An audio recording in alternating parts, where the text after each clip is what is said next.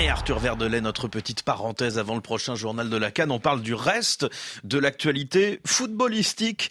Direction l'Espagne où le départ en fin de saison de Xavi, l'entraîneur du FC Barcelone, fait décidément beaucoup parler. Oui, la nouvelle émeut jusqu'à Madrid et au sein du Real, rival historique du Barça, des merengues qui se rendent ce jeudi à Retafe en match en retard de la 20e journée et peuvent reprendre la tête au leader Gérone en cas de victoire. Ce résultat leur permettrait aussi de conserver l'écart de 10 points qui les sépare des Barcelonais, vainqueurs hier 1 à 0 d'Osasuna et dont l'entraîneur Xavi a été salué par Carlo Ancelotti.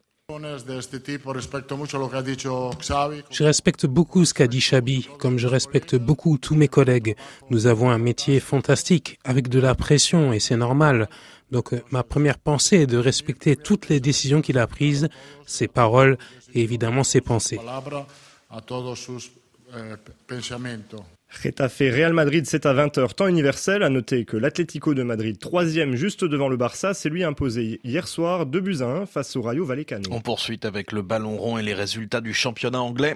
Manchester City et Tottenham ont assuré en l'emportant respectivement contre Burnley et Brentford, tout comme le leader Liverpool qui a écrasé Chelsea 4 buts à 1. Du rugby enfin au menu de ce journal, Arthur, avec le début du tournoi des Six Nations ce week-end. Trois mois après la Coupe du Monde qui s'est déroulée en France, les Français battus en quart de finale du mondial par l'Afrique du Sud vont tenter de repartir du bon pied. Pas le temps de tergiverser après un premier match du tournoi ce vendredi au stade Vélodrome de Marseille face à l'Irlande. Un gros morceau d'entrée avant d'aller en Écosse dans une semaine. Et l'engouement devrait être au rendez-vous avec un stade annoncé à guichet fermé, ce qui ne déplaît pas au sélectionneur Fabien Galtier. On aurait pu remplir trois stades de Vélodrome. Vélodrome, c'est 67 000 places. Il y a quatre ans, lorsqu'on a pris le mandat, il y avait 45 000 places vendues au Stade de France. Donc il me semble que le public est là, très présent quatre fois le stade de, d'après ce que je sais, euh, de Lyon, deux fois le stade de Lille.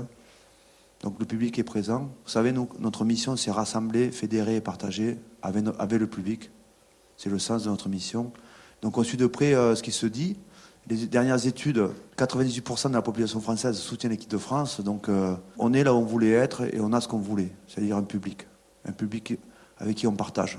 France-Irlande, c'est demain à 20h, temps universel. Arthur Verdelay, merci beaucoup, à tout à l'heure.